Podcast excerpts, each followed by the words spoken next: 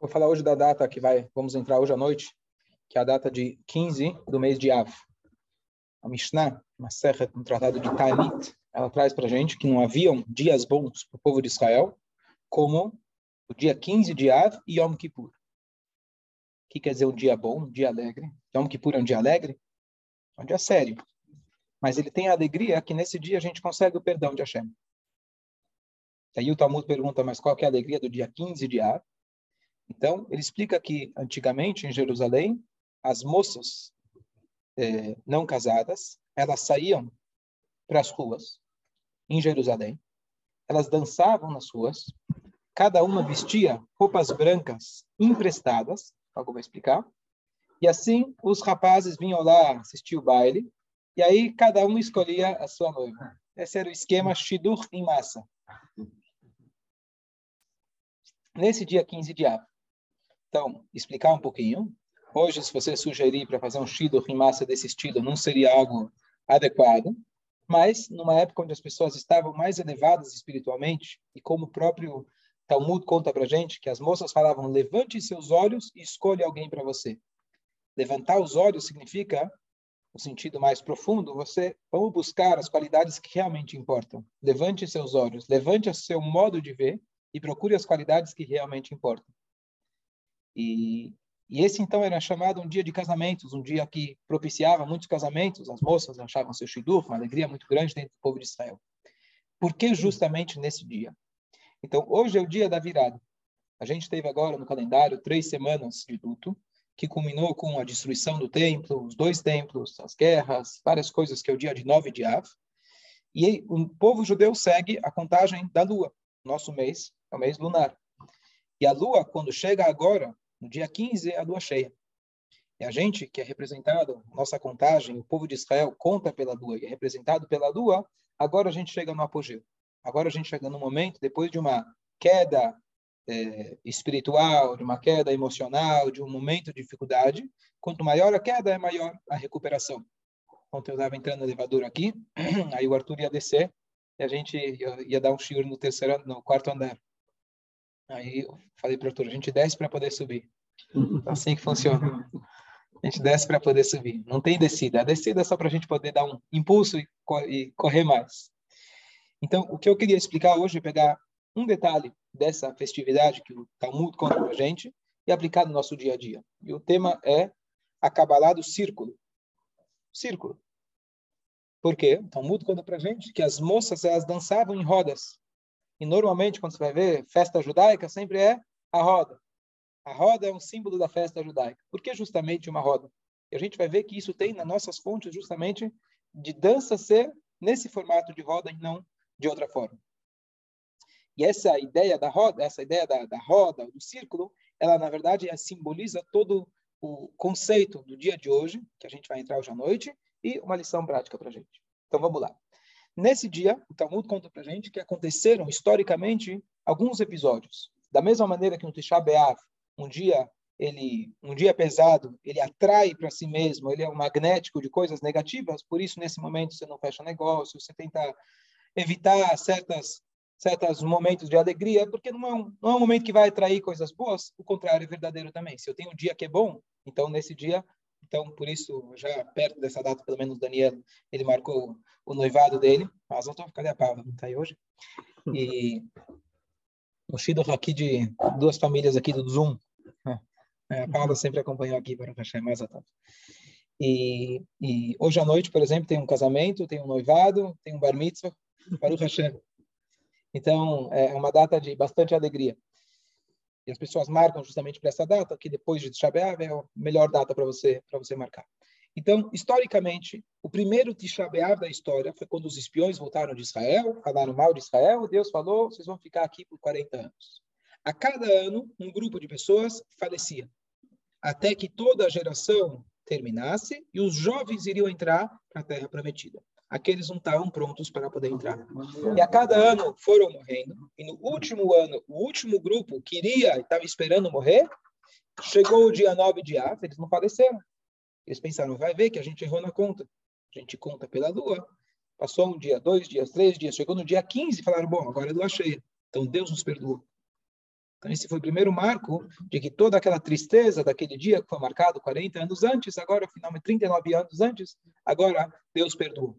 Então, agora é o momento da recuperação. Não só isso. A partir daquele dia, eles perceberam, não que hoje Deus perdoou, já no dia 9 de Av, Deus tinha poupado a gente. Eu só descobri depois. E aqui vejo uma mensagem de que no momento da dor, da dificuldade, é claro que a gente não consegue enxergar a luz. Mas quando você enxerga a luz, a gente espera que a gente possa não só, bom, vamos esquecer o que foi, foi, e a partir de agora coisas vão, vão melhorar. Não, a melhor vitória, a melhor luz é quando você consegue enxergar para trás e falar, uau, eu só consegui chegar nessa luz por ter passado nesse momento difícil. Então, retroativamente, eles descobriram que o dia 9 de Av foi o mesmo dia que Deus poupou eles. O dia que castigou, 40, 39 anos depois, Deus poupou eles. Então, aqui já vem a ideia dessa virada que a gente falou da lua nova, é, é, no apogeu e etc. A ideia não só que a partir de agora vai ser bom, mas você é capaz de olhar para trás, entender dentro de um contexto que aquilo que aconteceu também era para o bem.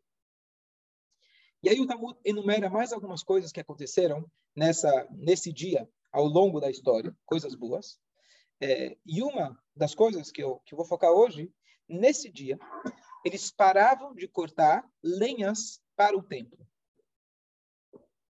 Em Jerusalém, você tinha o templo, o serviço principal era fazer sacrifícios. Para queimar os sacrifícios, precisava de lenha. As lenhas tinham que ser impecáveis, limpas, sem nenhum verme. E quando as lenhas estão secas, é mais fácil. Quando a lenha está úmida, tem mais chance de ter verme. A partir de agora, em Israel, hemisfério norte, começa, diferente daqui, que a gente, apesar do frio de hoje, já estamos partindo agora, saindo do inverno, começa a se aproximar a umidade o, o, e o, as chuvas, etc. Ainda não é as chuvas mesmo, mas começa a se aproximar dessa época.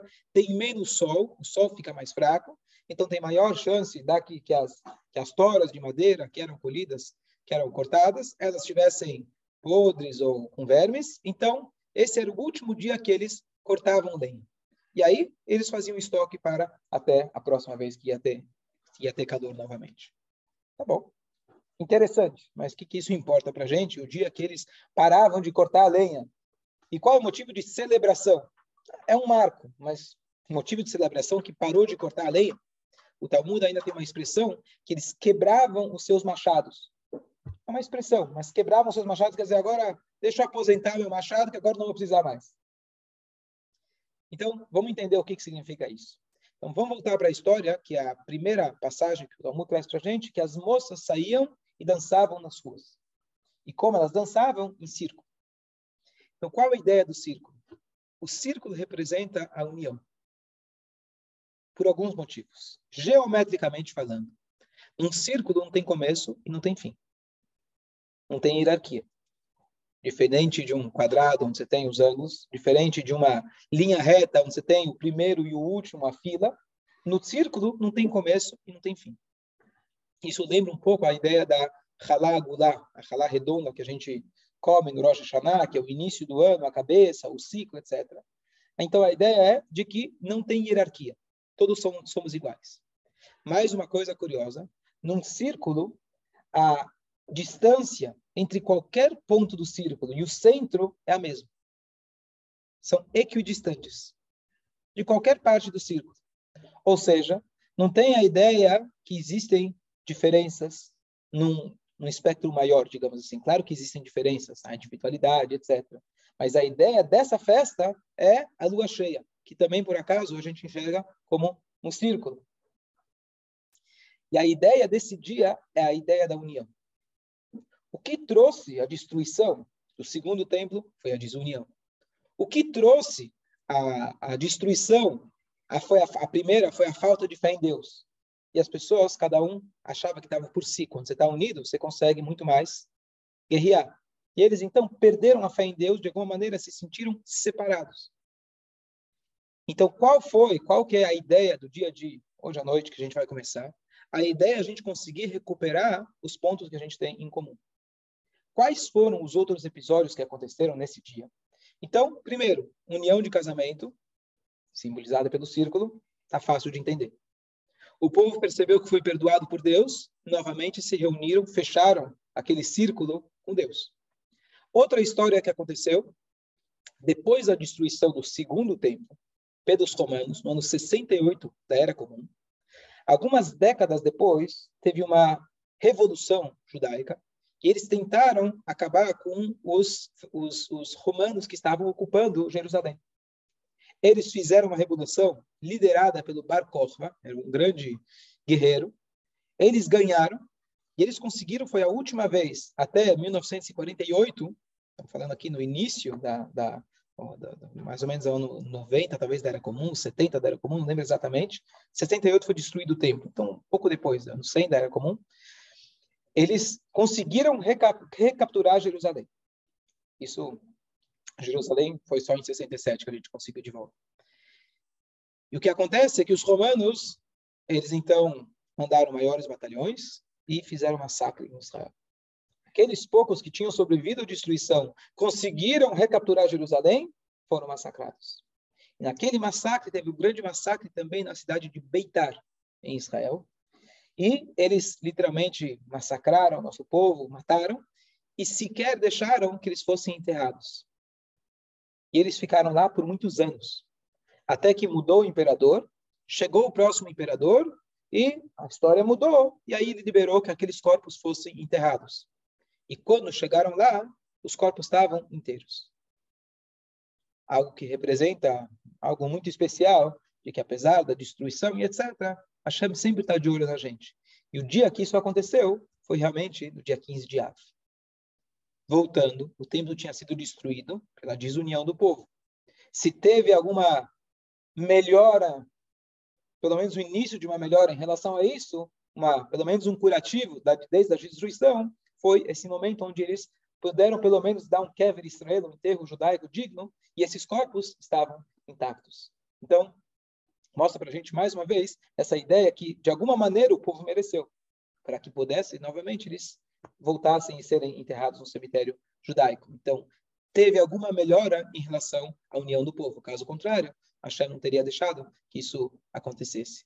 Lá era como se fosse uma, uma algo sangrando, está sangrando. Não só que o Beit HaMikdash foi destruído, a gente tem aqui uma cidade inteira que não foi enterrada. Então isso sangrou no coração do povo, de alguma maneira causou com que eles dessem um passo em relação à proximidade uns dos outros.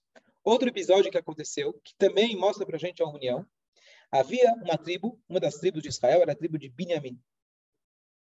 Uma pessoa, certa vez, ele foi até a cidade onde moravam Binyamin, a cidade chamava Givá, e nessa cidade ele foi hospedado.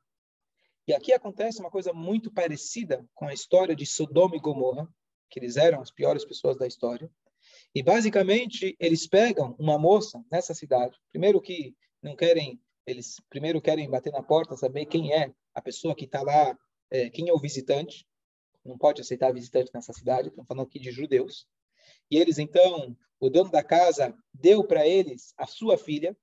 Eles abusaram da filha a noite inteira e mataram ela. Isso aconteceu com os judeus.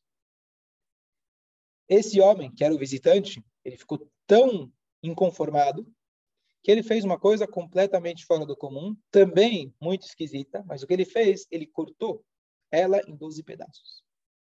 Ele mandou um pedaço para cada tribo. Dizendo a mensagem, aqui a prova do crime, olha o que está acontecendo com essa tribo. O povo de Israel não tinha câmera para ir lá filmar o desastre. Então, esse foi o jeito que ele fez. Está certo ou errado, não importa, mas foi o, foi o jeito que ele fez. Então as tribos se juntaram, falaram, vamos fazer uma guerra contra a tribo de Benjamim. Alguém que permite um crime desses, que participa de um crime desses, se tem criminosos, eles primeiro deram a chance, falaram, entrega para a gente os criminosos. Eles se recusaram.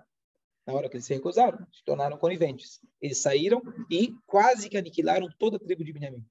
Sobraram, acho que 300 ou 500 homens. E aí, anos depois, depois que provavelmente já tinham aprendido a lição, essa tribo só sobraram homens. Eles mataram, inclusive, mulheres e crianças. Existe uma regra que quando as pessoas são coniventes e eles não entregaram os criminosos, eles todos foram condenados. Todos. Uma coisa bem trágica. E no dia 15 de Av, anos mais tarde, eles falaram, bom, essa tribo, a gente não quer que suma uma das tribos do povo de Israel, então eles vão poder, poder agora se casar com mulheres de outras tribos, que até então não se casava, não tinha casamento é, entre tribos diferentes. E a gente vê aqui a ideia, novamente, da união. Se abriu mão dessas divisões, que era importante uma questão territorial, porque se alguém casasse, uma mulher casasse com alguém de outro, outra tribo, de repente agora ela ia morar em outro lugar.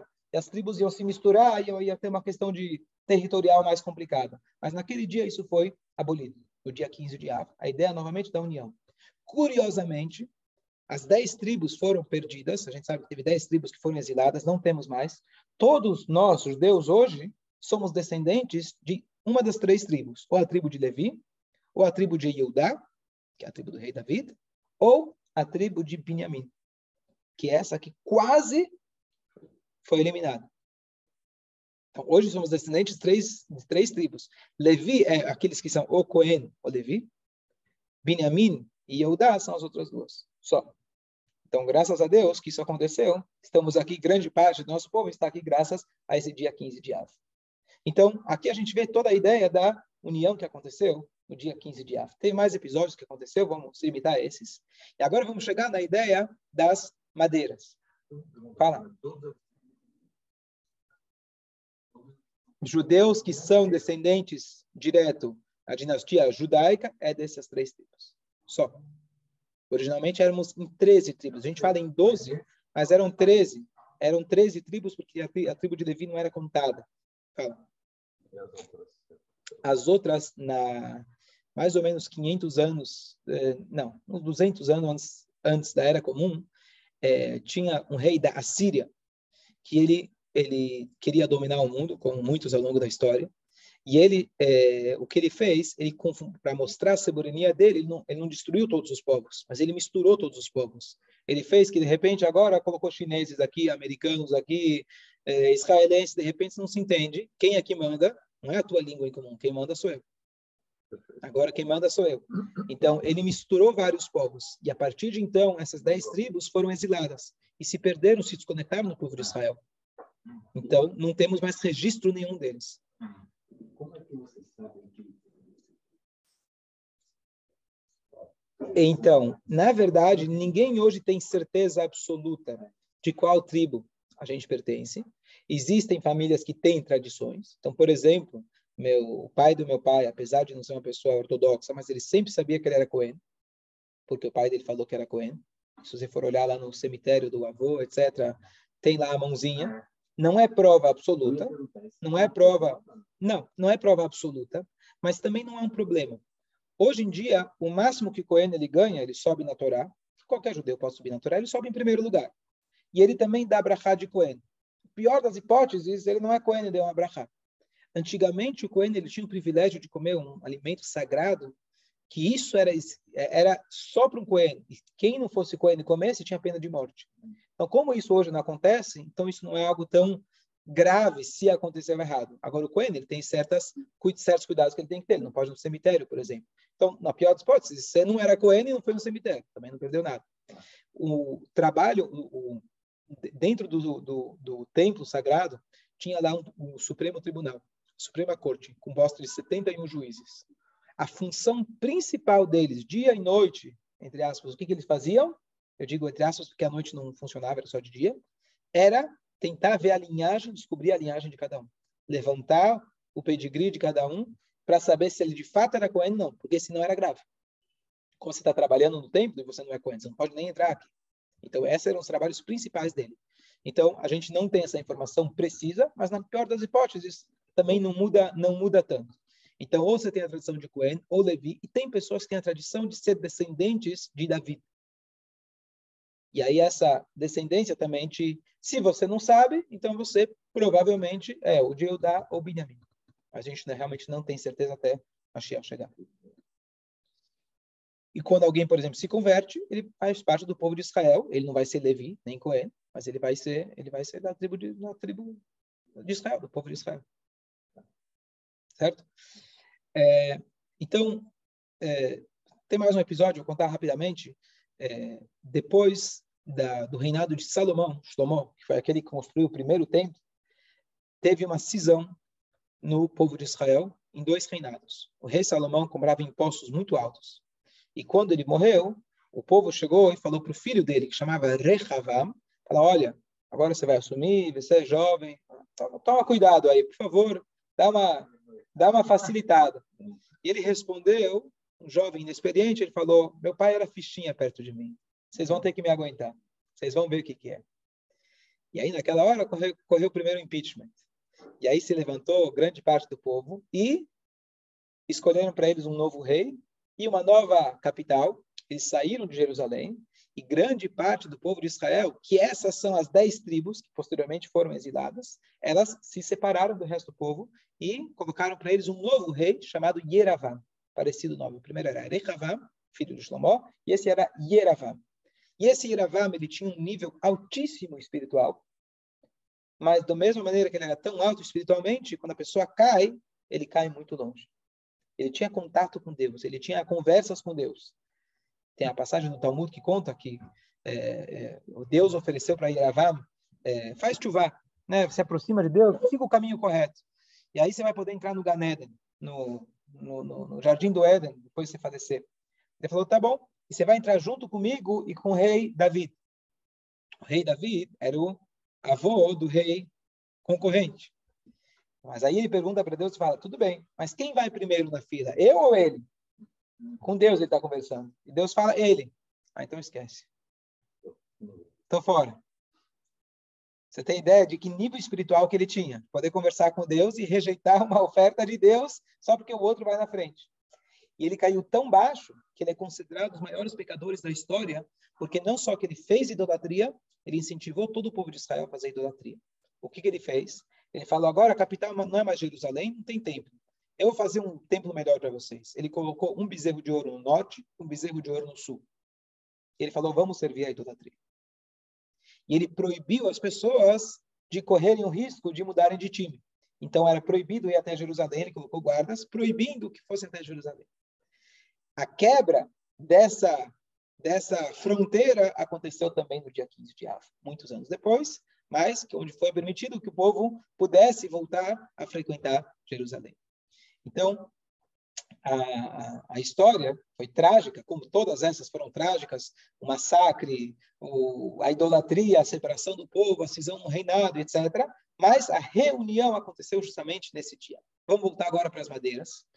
Uma das linguagens que a gente falou é que eles quebravam os seus machados. Tem uma profecia de Yeshayahu que diz o seguinte: duas profecias, dois profetas diferentes. Um fala o seguinte: quando é, Mashiach chegar futuramente, Kadosh.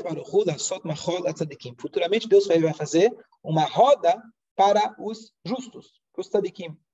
E cada um que vai estar lá vai ver que Deus está entre eles e vai apontar Hine Elokeinu Zé Kivinu Lov Yoshienu vai apontar para a presença divina e falar: Ó, oh, esse é o Deus que a gente estava tanto esperando que finalmente ele veio e nos salvou. Essa é a passagem, uma profecia.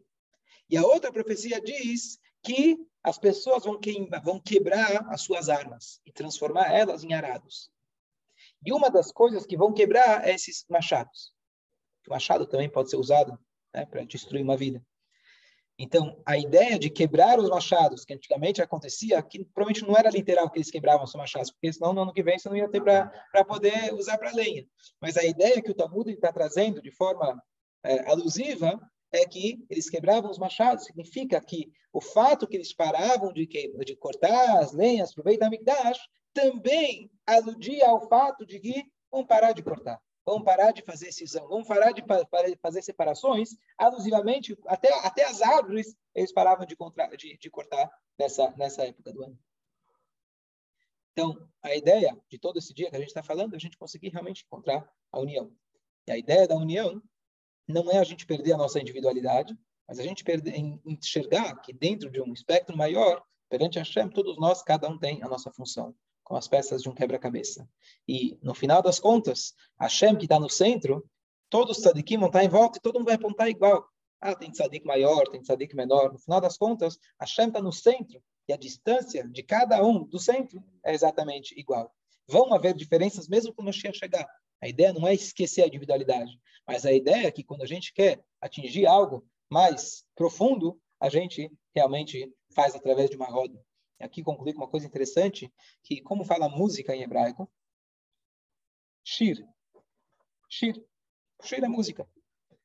Então, dois pontos interessantes. Número um, é, tem dois, é, tem o Rabino que eu gosto muito, que eu sempre escuto ele, Rabino Jacobson, você conhece já, já ouviu falar. Ele acabou de fazer 50 anos. E na comemoração dele, fizeram toda uma, uma arrecadação para que ele possa difundir mais os seus ensinamentos e fizeram um show. Fizeram um show também com um grande astro racídico, cantor, que eu gosto bastante, chama Avram Fried.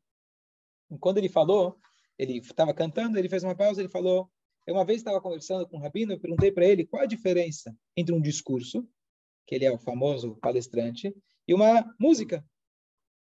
E o Rabino não sabia responder. E o Rabino falou, olha, é, é diferente, mas... Ele falou, você está perguntando, você deve ter a resposta. E eu falei. Aí o cantor, ele disse, olha, um discurso pode ser maravilhoso. O máximo que você vai conseguir são palmas e choros, ovações. Mas a música consegue tirar as pessoas do lugar e fazer elas dançarem. Ele ganhou, ganhou. Como as pessoas dançam, então shir, as pessoas dançam como a gente falou em círculo. A palavra shir em hebraico também é usada num outro contexto como uma coleira. Coleira. Tem uma Mishnah que trata se você pode sair com o teu animal no Shabat e vai usar a coleira, qual o tamanho da coleira, precisa passear com o cachorro no Shabat, então você pode passear com eles, não está carregando o cachorro, mas a coleira não pode ser muito comprida. Então tem a linguagem é coleira. Qual que é o formato da coleira? O formato da coleira é um círculo. Olha que curioso. Mais uma coisa curiosa. A linguagem é esse, como chama esse dia? Hoje é o dia 15 de Av. Av é composto, o nome do mês é composto de duas letras, Aleph, Beit. Aleph, Beit é o alfabeto. Então, o dia 15 do alfabeto. Dia 15 do alfabeto, a gente pode fazer uma alusão que a letra 15 do alfabeto é a letra Samer, que é uma bolinha. Você vê no judaísmo como tudo se encaixa. Como eu falei, acaba lá do círculo. Dia 15 do Av, o 15 do Aleph Beit é o círculo. E para concluir com uma história, duas histórias. Vamos lá. Estão aqui 9 e 10? Estão com tempo? Vai, duas histórias rápidas. O Alter Eber, o autor do Tânia, que viveu 200 anos atrás, ele começou a propagar os ensinamentos da Hassidut, que na época era um movimento muito novo, e uma, uma, um approach muito novo. E ele tinha na, na Lituânia tinha muitos oponentes, chamados na época como Mitnagdim, que eram grandes intelectuais, estudiosos da Torá, mas achavam que o caminho dele era completamente antagônico ao judaísmo. Eles saíram contra ele, etc. Um dia ele foi até a cidade, uma das grandes cidades do centro dos seus oponentes. Ele foi até a sinagoga, ele pediu para dar uma trachá, para dar um discurso. Eles queriam, porque eles iam soltar os cachorros mostrar como ele estava errado. O que acontece é que ele, é, ele subiu no púlpito e ele falou o seguinte: Todos aqueles a linguagem da Mishnah é que aqueles que estão com coleira entram com coleira, animais que entram com coleira e saem com coleira, dentro do contexto do Shabat. E ele falou que quando a gente quer se elevar, e os anjos assim eles se elevam, eles entram e saem, ou seja, eles se elevam, eles saem do seu status através de uma música. Ele foi lá e cantou uma música.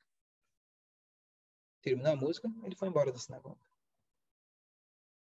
E todos aqueles que estavam lá falaram que durante a música todas as perguntas que eles tinham sumiram.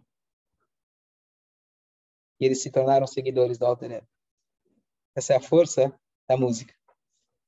Para concluir, um dos famosos, mais famosos rabinos-chefe de Israel, que ainda vive, esse rabino-chefe, Rav Lau, o Israel Meir Lau, ele é famoso porque ele o filho dele é o atual rabino-chefe de Israel, e o pai dele um grande palestrante, já veio para o Brasil diversas vezes, sobrevivente do Holocausto, tem um livro em português grossão chamado Lulek, ele, ele a, e o irmão dele conseguiram sair, eles são pessoas mais jovens que conseguiram escapar, se será Treblin, esqueci qual dos campos que era, e ele, ele colocou o filho dele dentro de um, o irmão dele, desculpa, dentro de um saco. Toda a família dele pereceu, até que ele chegou em Israel, foi adotado por um tio, não sei se era tio direto ou tio distante, ele cresceu, se formou, ele já são vinte e tantas gerações de rabinos, pai e filho. Ele conseguiu, apesar do holocausto, vir até Israel e se tornou não menos que o rabino-chefe de Israel. Uma pessoa completamente, hoje ele também é encarregado por todas as questões de holocausto em Israel, Yad Vashem, etc. Ele é uma figura muito, muito especial.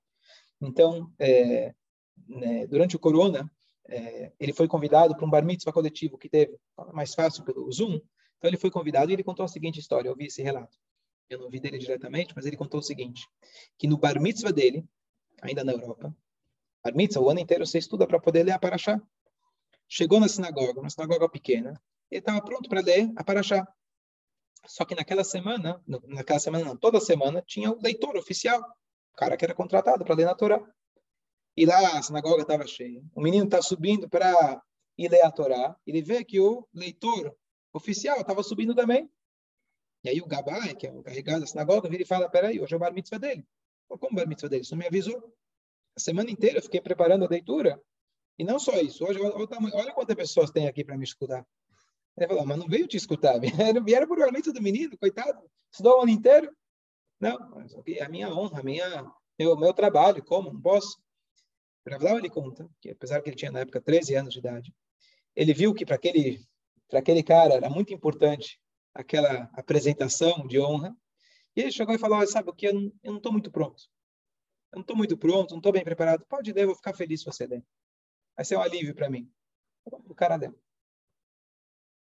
E aí Ravlá fala: a gente nunca sai perdendo quando a gente abre mão. Eu, desde então, nunca perdi a oportunidade de aparecer publicamente e falar discursos. Os maiores palestrantes, talvez que Israel já teve.